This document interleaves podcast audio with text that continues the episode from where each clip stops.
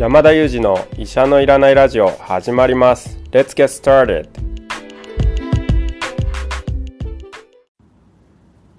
この番組はニューヨーク在住の医師山田裕二先生に健康にまつわる情報を質問し医者のいらない状態を医者と一緒に作っていこうという矛盾した番組です。進行役は新里ゆり子が務めます。聞きたいテーマや質問はウェブマガジンミモレでの山田裕二先生の連載コーナーへお寄せください。感想は「ハッシュタグ医者のいらないラジオ」でツイッターでつぶやいていただければと思います。先生本日もよろしくお願いいたします。お願いします。最近コロナの感染もすごく気になっているんですけれども同時にあのサル痘のニュース、えー、私少しびっくりしてしまったんですが国内で初の感染者が確認されたという報道を聞いてあのちょっとドキドキしてるんですけれども、はい、はい、このニュースどう捉えたらよろしいでしょうか？そうですね、まあ、あの日本国外ではすでに世界中であの約1万6000人ぐらいの感染者が報告されていましたので、まあ、これだけこう国境を越えての旅行みたいなこともかなりこう盛んですし、まあ、コロナのパンデミックのスタートの時っていうのは1回こう国境が閉じられた国も多かったですけれどもその後またあの人の交流っていうのは盛んになったので、まあ、そんな中で世界中に感染者が散らばっていてかつこう人的な交流が増えたという中で、まあ、日本国内にもまあ、遅かれ早かれこのサル痘の感染者が入るだろうというのは、まあ、あらかじめ予想されていたことかなと思いますし、まあ、あのそうですね。もちろんあの感染者がいよいよ入ってきたっていうような不安を抱える方もいらっしゃるとは思うんですけども、まあ、これだけ広がっている状況ですので、まあ、いずれはこういう状況にはなるということは、まあ、あらかじめ予想されていたという意味では、まあ、そんなにびっくりするニュースではないのかなとも思いますね。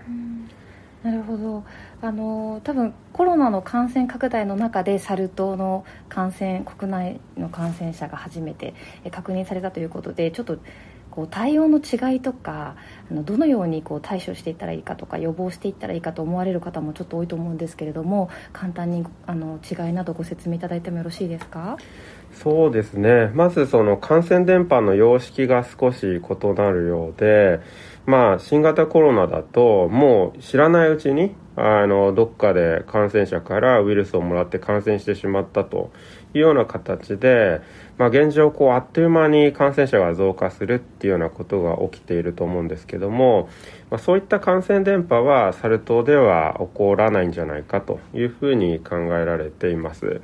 でこのサル痘ウイルスはですね、まあ、通常は、えー、感染様式がいくつかあるんですけれども一つが感染した動物から人への感染ですね。これがアフリカを中心に報告されてきた感染様式なんですけれどもそれ以外に人から人への感染というのも報告をされていましてこれまでの報告では、まあ、感染者との接触ですね。接触による感染ともう一つはまあ、濃厚接触を前提とした大きな飛沫による飛沫感染ですね。これは長時間にわたって、例えばフェイス2フェイスでお話ししているような状況で、大きな飛沫をもらって感染すると。まあ、こういうような感染様式で人から人へとあの感染することが知られていますただあの新型コロナほどこう感染力が高いウイルスではないのであくまでその濃厚接触を前提としていて、まあ、コロナのように知らないうちにどんどんどんどんあの倍増倍増という感じで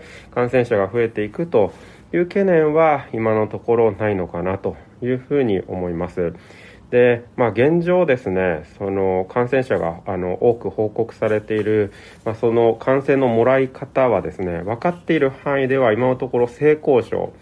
にあの関連した感染が多いようなんですね。まあ、やはりその性交渉、まあ、必ずしもその性交渉自体で感染が起こっているかは明らかになっていないんですけれども、ただまあ濃厚接触という意味では、あの、接触だとか、あの、飛沫だとか、そういったことを背景にして、まあ、性交渉に関連して、まあ、感染が広がっているという状況なんですね。で、今のところは、まあ、9割以上が男性で、しかも若い世代の男性に多いという状況なんですけれども、ただ、えっと、国外を見渡してみるとですね女性の感染者も報告されていますしあるいは今性交渉が多いとはお話ししましたけれども、えっと、感染経路が分かっていないあの特定されていないようなケースも報告されていますのであ若い男性だけに起きて性交渉に関連して感染が広がっていくんだなというふうに、まあ、決めつけたり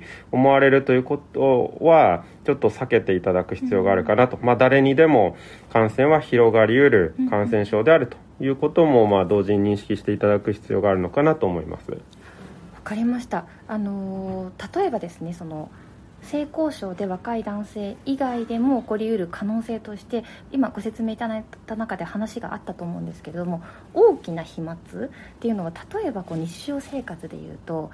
一緒に歌ったりとかそのカラオケに一緒に行くみたいなことですかね。そうですね、うん、本当に至近距離で歌ったりとか、うん、そういうことも起こりえますし、うん、で今特に日本国内ではやっぱり新型コロナに対して感染予防策をきちんとされている方って非常に多いと思うんですけどもこの感染予防策は、えっと、このサル痘ウイルスに対しても有効だと考えられて、マスクの装着ですとかあとは頻繁な手洗い手指消毒ですね、まあ、こういったものがこのウイルスにも有効であるということもあの分かっていますので、まあ、そういったことは、まあ、コロナの状況もありますのであの続けていただくことが大切になるかなと思いますし、まあ、性交渉に関連して言えばですね、まあ、あのその他の性感染症ということを予防する意味でもですね、まあ、コンドームを使うとかですねあるいは不特定多数のあの性交渉を避ける、まあ、こういった、まあ、他の性感染症に関して言えることで、まあ、この病気自体は性感染症かどうかも明らかにはなっていないんですけどもそういったものも追加して改めて少しあの頭に置いていただけるといいのかなと思います。そうですねあの今までのこうコロナだったりとか、まあ、性感染症だったりとかの予防対策が、まあ、サル痘にも今有効であるということですよねそうですねこのウイルスだからこそ特別に何か要求されることっていうのはないのかなと思います。であの少し報道の記事などを読んでいて思ったんですけれどもこのサル痘が広がったら今後なんかワクチン接種が増えたりする可能性っていうのはあるのでしょうか？そうですね。あの先ほどのお話に少し戻るんですけども新型コロナのようにこうあの加速度的に感染が広がっていくっていうようなことは想定されていませんので、まあ、国民全体に広くあのワクチン接種を進めるというような必要はないのかなというふうに今のところころ考えられているかと思います。で、国外のヨーロッパの国々なんかを見てみると、例えばこのサル痘ウイルスに感染した方の診療にあたる医療従事者、まあ、こういった方たちにワクチン接種を受けていただいたり、あるいは、まあ、その感染の高リスクと考えられるような方、まあ、こういった方にワクチン接種を受けていただく。あとはですね、感染してしまった直後と思われる、まあ、濃厚接触でも暴露があっただろうと考えられる場合にワクチン接種を受けることで、まあ、発症とかですねあの重症化を予防できるんじゃないかということが考えられていて濃厚接触の後に受けていただくというような使い方もあの国外を見ると行われていますので今お話ししたような、まあ、医療従事者それから感染の高リスクにあたるような方そして暴露後の使い方というような形でワクチン接種というのは行われていくんじゃないかなと想像されます。ちなみに感染の高リスクに当たる方っていうのはどのような人たちなんでしょうか？そうですね例えばなんですけれどもあのアメリカとかヨーロッパを見るとその今は少なくともその若い男性の世代に広がっているのでこういった世代で性交渉が活発な年齢にある方、まあ、こういうような方たちにまず広げていこうっていうような形でワクチン接種が使われているなんていうような例がありますかね。なるほどありがとうございます。あの先生一度5月にミモレでもあの記事を書いてくださいましたしポッドキャストでもサル痘について話してくださいました通りあのそんなにこう恐れる必要はないのかななんて思っていましたけれどもその理解でよろしいでしょうか？そうですね。あの繰り返しになりますけれども新型コロナのように次から次へと感染者が増えていくというような感染症ではないと思いますのであの、まあ、慌てず冷静に情報を捉えていただければいいのかなと思いますし、まあ、本当にあの WHO の緊急事態宣言まで聞かれていると思いますので緊急事態なんだと思われると思うんですけどもまあ、国家で見ればですね日本国家としての危機的な状況に今あるというわけではないと思います。ただですね、まあ、これからの、まあ、近い将来を考えていくと、まあ、これまでは動物から人への感染というのはアフリカに限られていたんですけれどもこれから先は多くの、まあ、世界中の国で感染者が多数発生している状況ですのでそういった国でもですね人から今度は動物、まあ、月種類ですね。リスだとかネズミだとかそういった動物ですけれども、まあ、こういった動物にウイルスが移っていってアフリカ以外の国でも動物がウイルスを持つということになると少し感染のコントロールとしては難しくなりましてそういった国でも動物から人へというような感染が想定されてくると思います。でそういった場合にはですね動物と人の接触というのは老若男女あの関わらずに起こり得ますのでさまざ、まな国で動物との接触を介しながら例えばえ重症化リスクのあるお子さんですとか妊婦さん、まあ、こういった方へも感染が広がる可能性というのを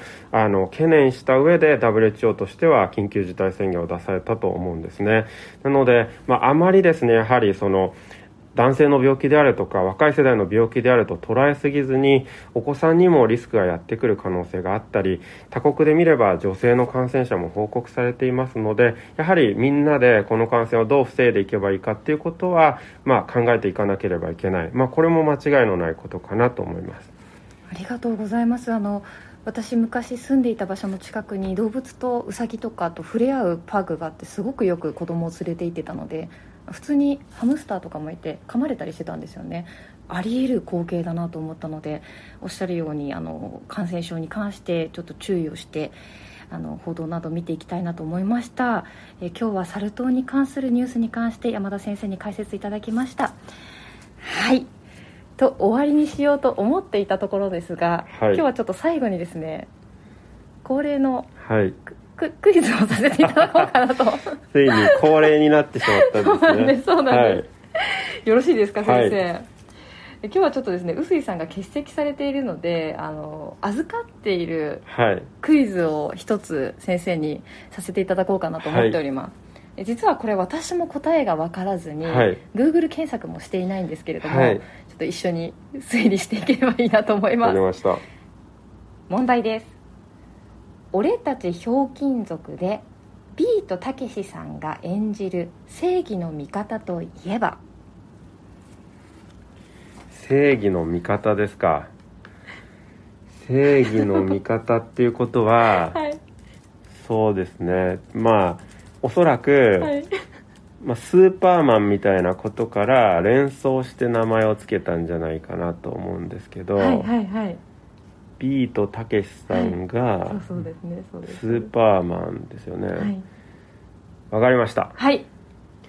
スーパーたけしマン。正解です。本当ですか？ダメでしたね。ダメでしたね。これ私ですね、はい、今あの先生が答えてる間に一生懸命、はい、あの調べたんですけど、はい、答えはたけちゃんマンですね。たけちゃんマンなんですよ